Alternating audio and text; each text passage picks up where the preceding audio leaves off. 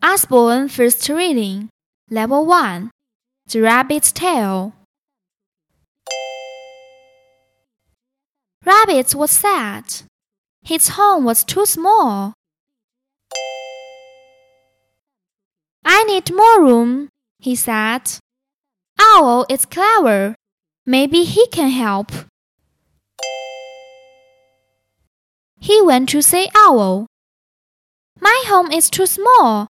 What can I do?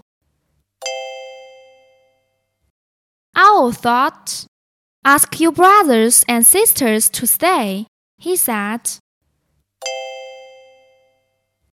Rabbit was puzzled, but he did as Owl said. All his brothers and sisters came.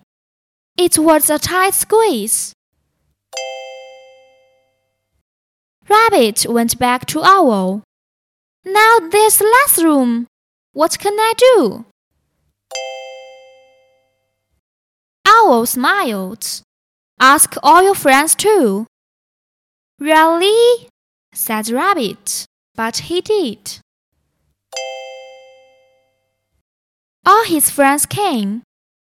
Rabbit couldn't move. This is silly.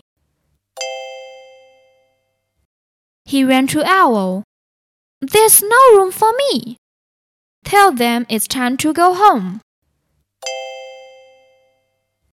Everyone went home.